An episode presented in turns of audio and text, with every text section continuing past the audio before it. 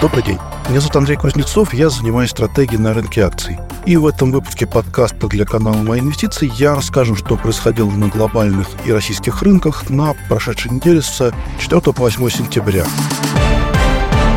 Вот на глобальных рынках наблюдалось небольшое снижение, порядка 1-1,5% и в Штатах, и в Европе. В США наблюдался рост долгосрочной доходности. Десятилетние трежеря торгуют сейчас уже выше 4,2%, хотя еще не так давно доходность опускались до 4,1%. Один из руководителей ФРС, Уоллер, заявил, что ФРС может еще повысить процентную ставку, учитывая силу экономики. Это, в общем-то, поддержало значительной степени доходности в долларе. И действительно, экономическая активность США выглядит на удивление устойчиво индексы PMI это очень хорошо показывают. А вот в Европе ситуация выглядит не так оптимистично. Вот сводный индекс деловой активности в еврозоне упал с 48,6 до 46,6, что выглядит как явный признак рецессии. И вот на фоне слабой европейской статистики и более высоких доходностей в США продолжилось укрепление доллара. Вот доллар-евро упал с 1,08 до 1,07. И напомню, еще недавно, в конце июля, доллар-евро был 1,12. Сейчас выглядит так, что укрепление доллара, видимо, продолжится, поскольку ФРС, возможно, придется возобновить подъем ставки, а ЕЦБ, наоборот, может быть вынужден остановиться, чтобы не задушить достаточно слабую экономику.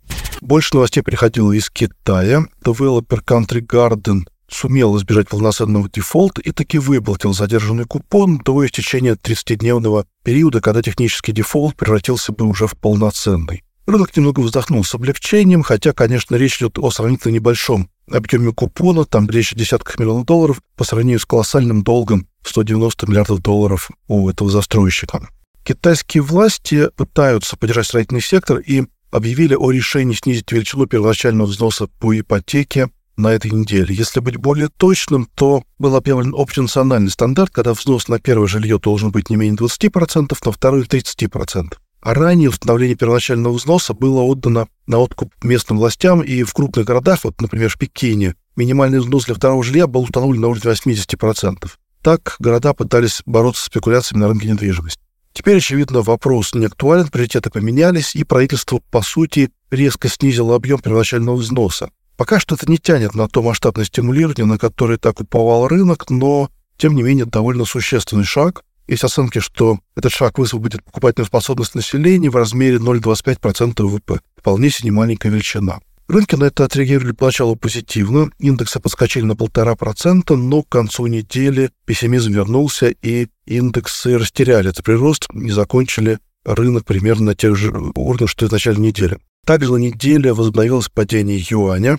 Последней неделе китайский ЦБ активно защищал курс у отметки в 7,30 долларов. Даже ему удалось отодвинуть курс к 7,20. Но на этой неделе ЦБ Китай отступил, и юань пробил отметку в 7.30, сейчас торгуется на уровне 7.33. Частично это, конечно, связано с общим укреплением доллара к остальным валютам, но также отражает и общее беспокойство рынков относительно Китая.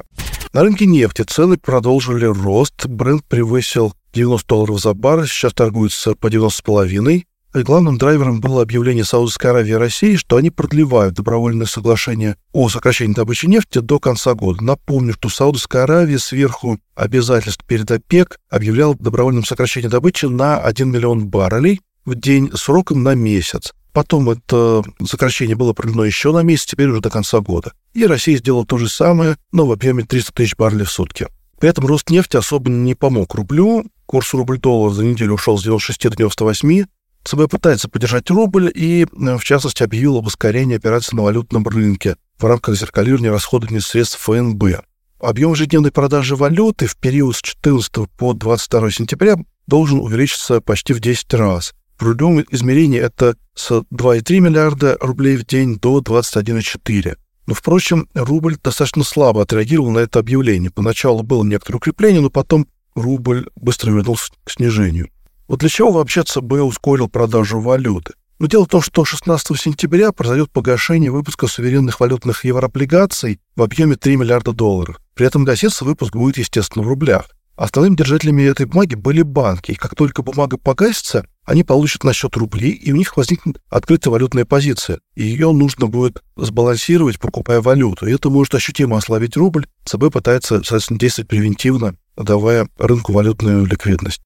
Но вот, несмотря на ослабление рубля, на неделе сильно скорректировался рынок акций. Индекс Мосбиржи упал на 2,5%, Причем падение началось в четверг и продолжилось в пятницу. Каких-то явных триггеров для рынка не наблюдалось. Но, с одной стороны, рынок был уже достаточно дорогим. С начала года индекс прибавил 50%, мультипликаторы были уже достаточно высокими, большого апсайда там не оставалось. Но, кроме того, начали расти доходности по облигациям, очевидно, это альтернативный актив по сравнению с акциями, и начали расти общие доходности по депозитам. Рынок, похоже, наконец-то осознал, что высокая ключевая ставка с нами надолго. И вот за эту неделю доходности на коротком конце кривой ОФЗ поднялись очень ощутимо на 100-130 пунктов. Так что коррекция в акциях выглядит не то чтобы чем-то необычным на фоне таких движений на рынке облигаций. На неделе лучше рынка выглядели акции нефтянки, там почти не было падения, очевидно, что здесь была поддержка от сильной нефти. А вот хуже рынка выглядели стальные компании, на ЛМК и Северсталь, например, потеряли порядка 7%. Корпоративных новостей вообще было немного. Отдел отчетности, по сути, закончился 31 августа, и все, что могли, компании в основном рынку сообщили в этот период. Но, тем не менее, природы события все же были. Вот, в частности, Московская биржа опубликовала итоги торгов в августе.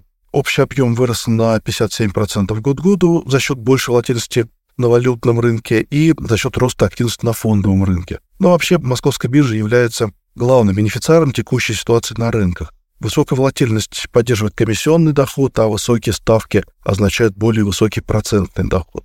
По итогам недели акции Мосбиржи выглядели лучше рынка, они удержались от падения примерно на тех же уровнях закрылись. НЛМК продал подтверждение сортового проката. По нашим оценкам, на этой сделке компания заработала от 15 до 40 миллиардов. А это примерно полтора-четыре процента от рыночной капитализации. Тем не менее, бумага не удержала падения, бумага достаточно хорошо выросла до того.